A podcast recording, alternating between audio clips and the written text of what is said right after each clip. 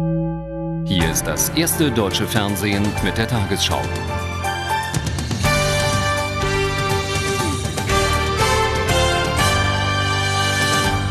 Guten Abend, meine Damen und Herren.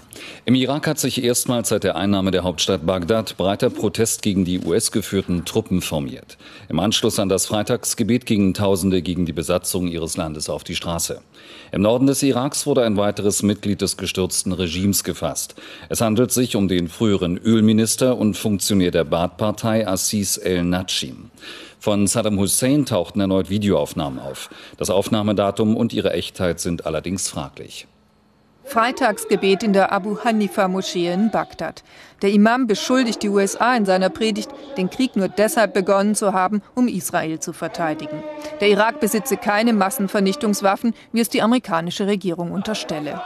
Unsere Stadt ist eine islamische Stadt, rufen die Menschen vor der Moschee und Nein zu Amerika, Nein zu Saddam. Mehr als 10.000 Demonstranten gingen auf die Straße, um gegen die amerikanischen Truppen zu protestieren. Am Morgen besetzten US-Marines einen Laborkomplex beim irakischen Gesundheitsministerium. Irakische Forscher hatten gemeldet, dass Plünderer dort AIDS, Cholera und Polioerreger mitgenommen hatten. Die Soldaten gaben an, sie hätten den Einbruch beobachtet, jedoch keine Anweisung gehabt, dagegen einzuschreiten. Der Direktor des Labors wirft der US-Regierung vor, sie habe die hochsensible Einrichtung nicht geschützt, obwohl sie dem amerikanischen Geheimdienst bekannt war. Australische Soldaten haben im Westen des Irak eine Flugzeugstaffel mit 51 offenbar intakten Kampfflugzeugen und Waffensystemen entdeckt. Und eine weitere Festnahme, El Najim.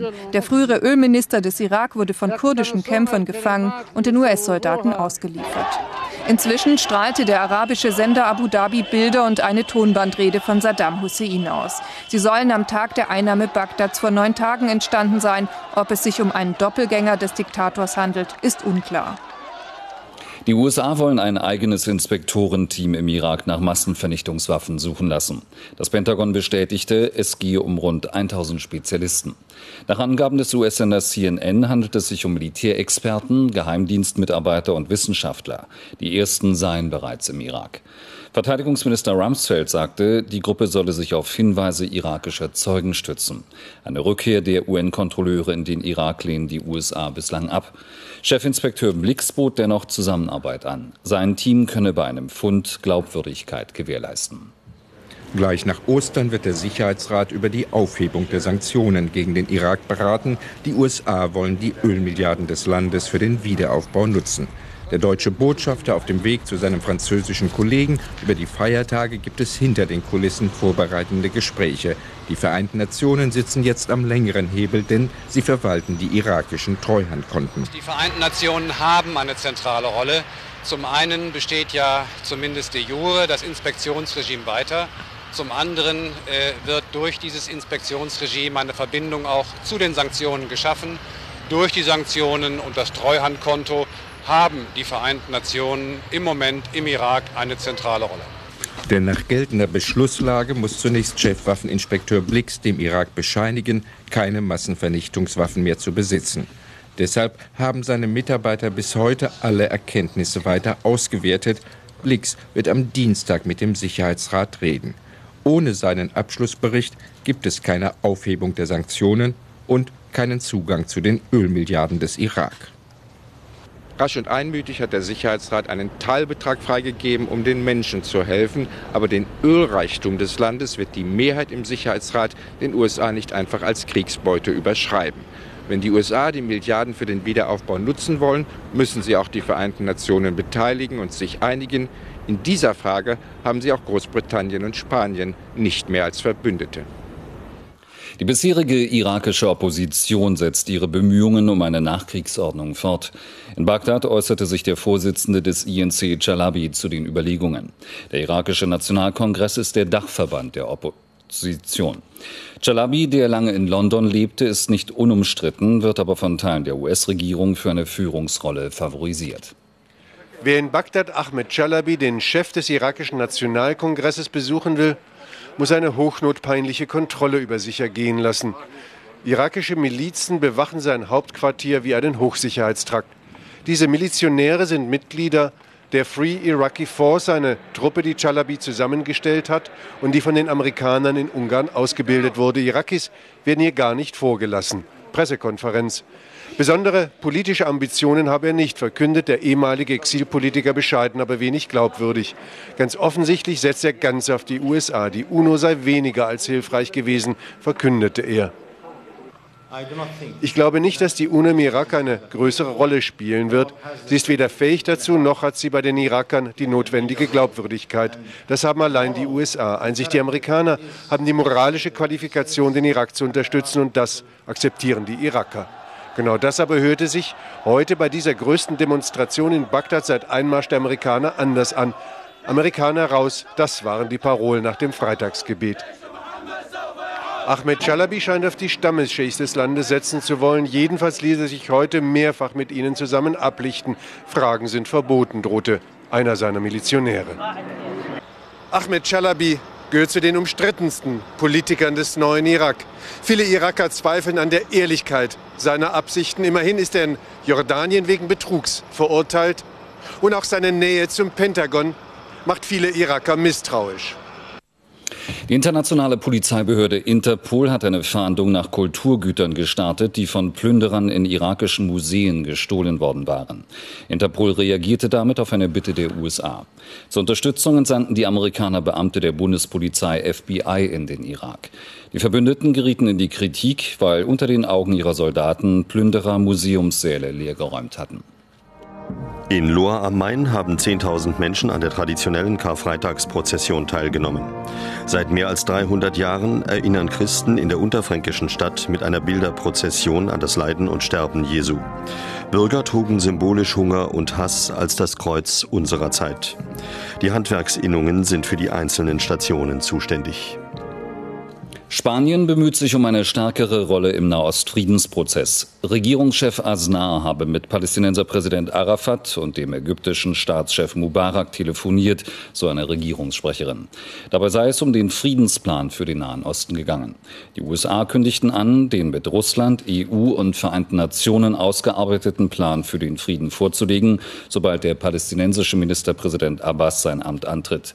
Wegen zahlreicher Terrordrohungen waren zur traditionellen Karfreitagsprozession in Jerusalem weniger Pilger gekommen als in den Jahren zuvor.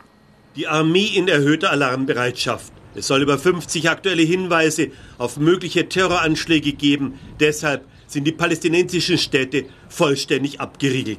Der Grenzübergang von Bethlehem menschenleer. Von der Karfreitagsprozession in Jerusalem waren die Christen aus dem Westjordanland ausgesperrt. Es ist das dritte Osterfest seit Ausbruch der Intifada. Aus Angst vor Terror waren nur wenige Pilger aus der ganzen Welt angereist, um in der Via Dolorosa den Kreuzweg zu beten. Auch zum Pessachfest sind in diesen Tagen nur wenige ausländische Juden nach Israel gekommen. Zu stark ist die Erinnerung, als ein palästinensischer Selbstmordattentäter 29 Gäste bei dem Sederabend im letzten Jahr tötete. Seither ist das ganze Westjordanland praktisch wieder besetzt wenig Optimismus in der palästinensischen Regierungsstadt Ramallah. 60 Prozent befürworten weiter die Selbstmordanschläge, wollen die Intifada fortsetzen und zweifeln, dass mit dem neuen Regierungschef der Friedensplan des Nahostquartetts erfolgreich umgesetzt werden kann.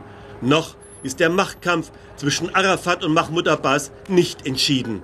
Falls die designierte Palästinenserregierung tatsächlich den Kampf gegen den Terror aufnimmt, dann will Israel die Armee aus den besetzten Städten zurückziehen, Häftlinge entlassen, Gelder transferieren. Und Ministerpräsident Sharon ist bereit zu einem Treffen mit Mahmoud Abbas. Nordkorea hat nach Regierungsangaben mehr als 8000 Atombrennstäbe wieder aufbereitet. Die USA und andere betroffene Länder seien darüber informiert worden, sagte ein Sprecher des Außenministeriums. Washington weiß nach eigenen Angaben davon nichts. Mit den Brennstäben könnte das kommunistische Land nach Ansicht von Experten waffenfähiges Plutonium herstellen. In der kommenden Woche wollten Nordkorea, die USA und China zu Gesprächen zusammentreffen. Nordkorea hatte vor sechs Monaten den Atomwaffensperrvertrag gekündigt. Der parteiinterne Streit um den Reformkurs von Bundeskanzler Schröder hält an. Heute wandte sich der SPD-Fraktionsvorsitzende Müntefering in einem Brief an alle Abgeordneten der Partei. Darin warnte er vor einem Erfolg des Mitgliederbegehrens, in dem zwölf Bundestagsabgeordnete der Sozialdemokraten Änderungen an dem Reformkonzept fordern. Der Ostergruß von Franz Müntefering nicht für alle SPD-Fraktionsmitglieder eine frohe Botschaft. Der Vorsitzende geht mit den Unterstützern des Mitgliederbegehrens noch einmal scharf ins Gericht. Er fühlt sich von ihnen hintergangen. Das Begehren bringe die SPD-Fraktion an den Rand der Handlungsunfähigkeit und gefährde die Regierungsfähigkeit. Rückendeckung von der Parteispitze kommt aus dem Osterurlaub. Der Generalsekretär optimistisch. Die abtrünnigen Fraktionsmitglieder seien keine Gefahr für den Kanzlerkurs. Franz Müntefering beschwert sich zu Recht. Diejenigen, die das Mitgliederbegehren angefangen haben, hätten ja sich nichts vergeben, wenn sie andere über ihre Absichten informieren. Aber wir sehen das ganz äh, entspannt. Es wird keine Mehrheit für das geben, was mit dem Mitgliederbegehren sich verbindet. Das ist eine kleine Minderheit in der Fraktion und in der Partei. Doch die so Kritisierten lassen sich nicht irritieren. Die Liste der Unterstützer ist länger geworden. Das ist eine Initiative aus der Partei heraus. Äh, da gibt es keine Meldepflicht an die Fraktionsführung. Im Übrigen, wenn man über Vertrauen redet, wir bemühen uns, äh, dem Vertrauen gerecht zu werden, das uns viele Wählerinnen und Wähler bei der Wahl entgegengebracht haben. Nicht das kritisiert wird, sondern wie. Das stößt nicht nur bei der Fraktionsspitze auf Widerstand. Ja, es gibt halt immer Personen, die eine besonderen äh, Streicheleinheiten scheinbar bedürfen. Also meines Erachtens soll man sich mit ihnen inhaltlich auseinandersetzen. Wenn sie das nicht akzeptieren, können sie in der Fraktion Änderungsanträge stellen. Und wenn sie sich da nicht durchsetzen, müssen sie das akzeptieren. So ist das nun mal in der Demokratie. Die SPD-Spitze will die Partei hinter sich bringen. Aber ob Münteferings Brief österliche Ruhe in den Streit gebracht hat, ist offen. Die Bundesländer sollen nach Ansicht der Bundesregierung an einer drohenden Milliardenstrafe im laufenden Defizitverfahren der EU beteiligt werden. Finanzminister Eichel lässt das derzeit in einem Rechtsgutachten prüfen. Dabei sollen vor allem die CDU-CSU geführten Länder zahlen. Sie hätten durch die Ablehnung des Steuervergünstigungsgesetzes verhindert, dass Deutschland die EU-Auflagen erfüllen konnte, so ein Sprecher heute. Die Bundesrepublik hat im vergangenen Jahr die von der EU zulässige Neuverschuldung von drei Prozent des Bruttoinlandproduktes überschritten. Im Mordfall Tom und Sonja haben die beiden Tatverdächtigen ein Geständnis abgelegt. Das gab die Staatsanwaltschaft Aachen heute bekannt. Die Polizei hatte die zwei Männer aus Eschweiler gestern nach einer europaweiten Fahndung in der Schweiz festgenommen. Zum letzten Stand live aus Aachen Michael Heusen. Die beiden Tatverdächtigen wurden gestern Abend von der Schweiz an die deutschen Behörden ausgeliefert. In der Nacht wurden sie dann hier nach Aachen geflogen und dann direkt auch von der Mordkommission vernommen. Heute Morgen mussten sie dann vor dem Ermittlungsrichter in Aachen erscheinen. Sein ist, dass er ebenso wie der beschuldigte Lewandel zunächst in der polizeilichen Vernehmung abgelegt hat, beim Richter wiederholt.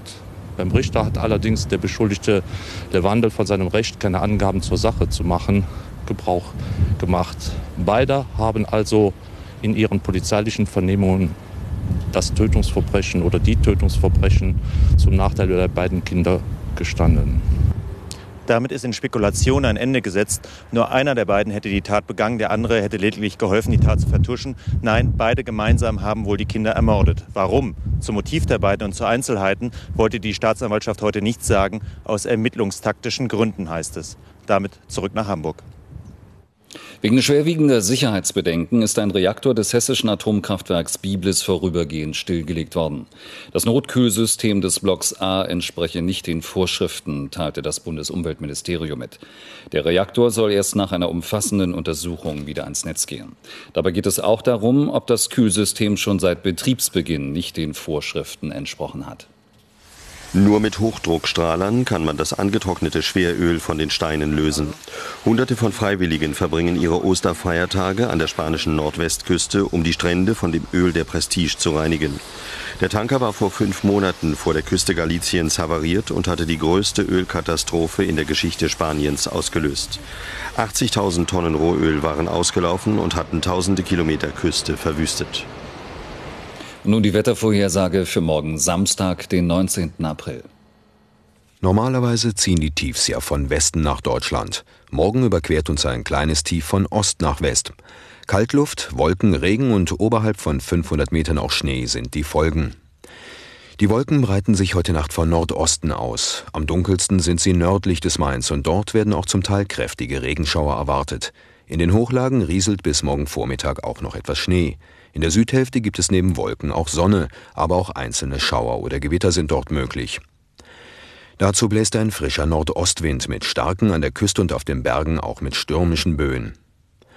Am Oberrhein heute Nacht 6, sonst 5 bis 0 Grad, in den Hochlagen leichter Frost.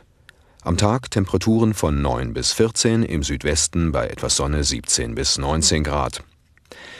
An den Osterfeiertagen wird es wieder milder. Die Sonne zeigt sich vor allem im Norden und Osten. Auch am Dienstag findet man die Wolken eher im Südwesten und dort gibt es am Nachmittag auch einzelne Schauer oder Gewitter.